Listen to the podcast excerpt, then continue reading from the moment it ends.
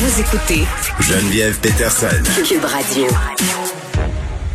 Petit retour sur cette guerre des mots qui semble se dérouler entre François Legault et Justin Trudeau. C'est une guerre euh, qui touche la liberté d'expression dans la foulée des événements qui se sont déroulés en France. Je pense entre autres à l'assassinat de ce professeur euh, près de son école et aussi euh, de l'attentat de Nice. On sait qu'Emmanuel Macron a contacté M. Legault pour le remercier de son support parce qu'hier, M. Legault a été sans équivoque par rapport à la sortie de Justin Trudeau. Il a dit qu'il condamnait les gestes en France et que pour lui, la liberté d'expression, c'était quelque chose à laquelle on ne pouvait pas s'attaquer. J'en parle avec Victor Enriquez, qui est expert en relations publiques et gestion de crise. Monsieur Enriquez, bonjour. Bonjour, Mme Peterson. Bon, je pense que c'est un euphémisme de dire que M. Trudeau ne fait pas bonne figure euh, dans cette histoire-là. On lui a reproché sa mollesse, hein, entre guillemets. Euh, il n'a pas été très clair. On revient toujours à ça, vous et moi, quand on se parle, euh, le message clair. Je comprends pourquoi M. Trudeau était peut-être hésitant, mais il a été fort maladroit dans sa formulation euh, vendredi dernier. Il y a un temps pour tout lorsqu'on communique. Hmm. Et ce n'était certainement pas le moment d'amener des nuances ou un débat sur la liberté d'expression ou pas de liberté d'expression. Le moment est grave. Il y a des attentats en cours en Europe présentement. C'est une mhm. poudrière en Europe. Ça fait un moment que ça dure. Et la seule chose à faire à ce moment-ci, c'est de dénoncer tout acte de violence, quelle que soit la raison. Et là-dessus, M. Trudeau euh, a, l'habitude de tenter d'amener des nuances ou d'amener des discours plus complexes dans le mauvais contexte. Et je pense que oui, c'est un partisan euh, du multiculturalisme. Là, on le sait, toujours très ouvert, mais dans ce cas-ci, je pense qu'il a été maladroit dans ses propos, simplement. Ben, c'est pas le moment pour, pour avoir cette discussion-là. Oui, c'est vrai que la liberté d'expression a ses limites. Hmm. Oui, c'est vrai que les mots peuvent blesser. Oui, c'est vrai ce qu'il dit. En réalité, il n'y a rien de faux dans ce qu'il dit. Hmm. La réalité, par exemple, c'est que d'aucune façon, il n'y a rien qui justifie qu'une personne se fasse décapiter pour ce qu'elle a montré ou ce qu'elle a dit. Ça, ça ne se justifie pas dans une société démocratique. Je ne pense pas que M. Trudeau le pense, mais il y a une nuance au mauvais moment qui lui fait jouer un très mauvais rôle à ce moment-ci. Bon, ça, ça se passe la semaine dernière. Et là, euh, le feuilleton se continue cette semaine. Là, on a M. Legault, qui est quand même le premier ministre d'une province.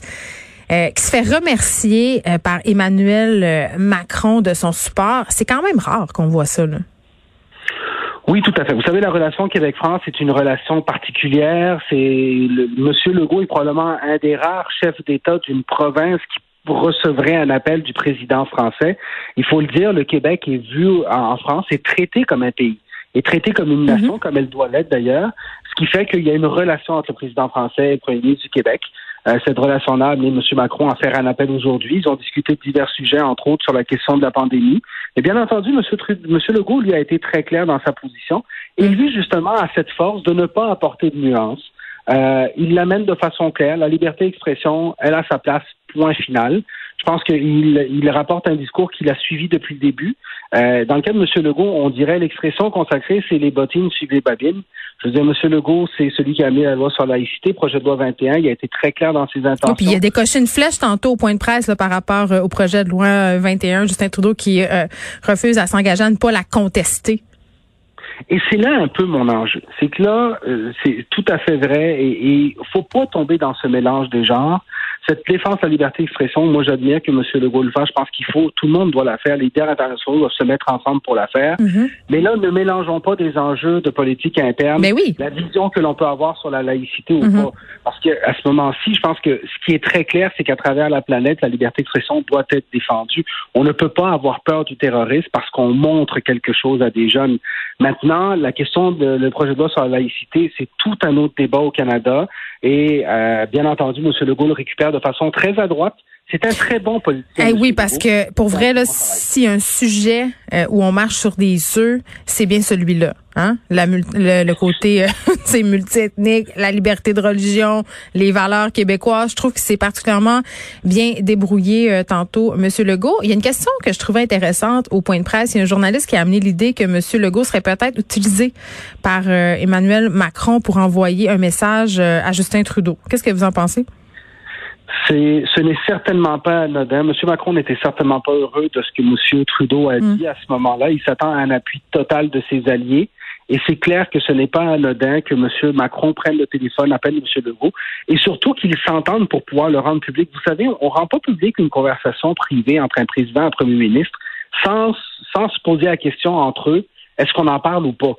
Et hmm. si la réponse était oui, tu peux en parler, ça veut dire que oui, il désire faire passer un message. En termes de géopolitique mondiale, je veux dire, il y a clairement une explication qui va devoir avoir lieu ou qui aura lieu ou qui a peut-être déjà eu lieu entre M. Macron et M. Trudeau. Mais vous savez, ce n'est pas euh, ce n'est pas nouveau qu'il y ait des désaccords au niveau international. Je pense que M. Trudeau va juste devoir juste réaligner un peu son message. Et je ne pense pas que M. Trudeau soit euh, contre la liberté d'expression. Simplement, il a voulu amener une nuance à un très, très mauvais moment. Mais ça n'a pas bien passé. Il y a des gens qui ont exigé sa démission. Là. Puis je me demandais, euh, au Québec, clairement, ça a mal passé, mais dans le reste du Canada, ça a été perçu comment? Ben, vous savez, il y a une différence fondamentale entre le Québec et le reste du Canada sur cette question de la laïcité, cette question du multiculturalisme. Donc, je pense que euh, la, relation Québec-France aussi fait que, veut pas, on est beaucoup plus touché par les événements en France. Ça ne veut pas dire que le reste du Canada ne l'est pas. Je pense que tout le monde est d'accord pour dénoncer la violence, mais je ne pense pas, il n'y a, a, pas une il n'y a pas une, une confrontation aussi forte dans le reste du Canada entre le premier ministre de la province et le premier ministre du pays. Et le Québec, ben, veut, veut pas, je veux dire, on est dans une, vous savez, on est dans une période particulière, Geneviève, hein, on est, euh, c'est le 25e anniversaire du référendum, c'est le 50e anniversaire de la crise d'octobre, c'est, c'est la pandémie.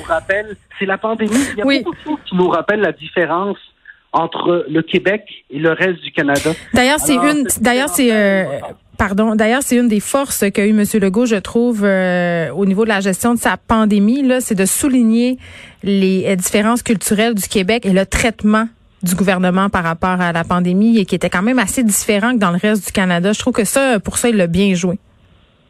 Il a bien joué dans cette deuxième vague. Pour se rappeler que dans la première vague, on avait tous le goût de vivre en Colombie-Britannique quand on se rappelle des chiffres de la première vague là-bas. Donc, vous savez, cette différence, oui, des fois, elle est positive pour nous, des fois, elle l'est moins.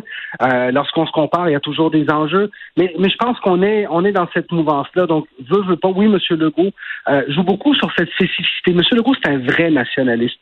Euh, vous savez, on n'a pas. M. Legault a été un souverainiste très fervent. Mm-hmm. Je pense que ça ne disparaît pas. C'est l'option peut avoir changé, mais ultimement, cet amour du Québec est très profond chez lui.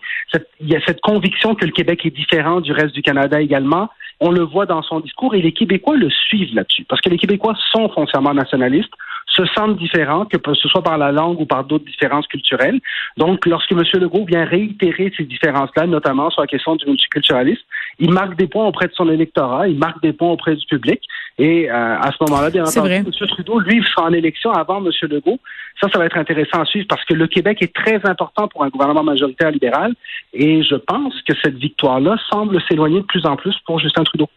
Victor Enriquez, merci, qui est expert en relations publiques, gestion de crise. On revenait sur cette guerre des mots entre François Legault et Justin Trudeau par rapport à la liberté d'expression en lien à tous les événements qui se sont déroulés récemment en France.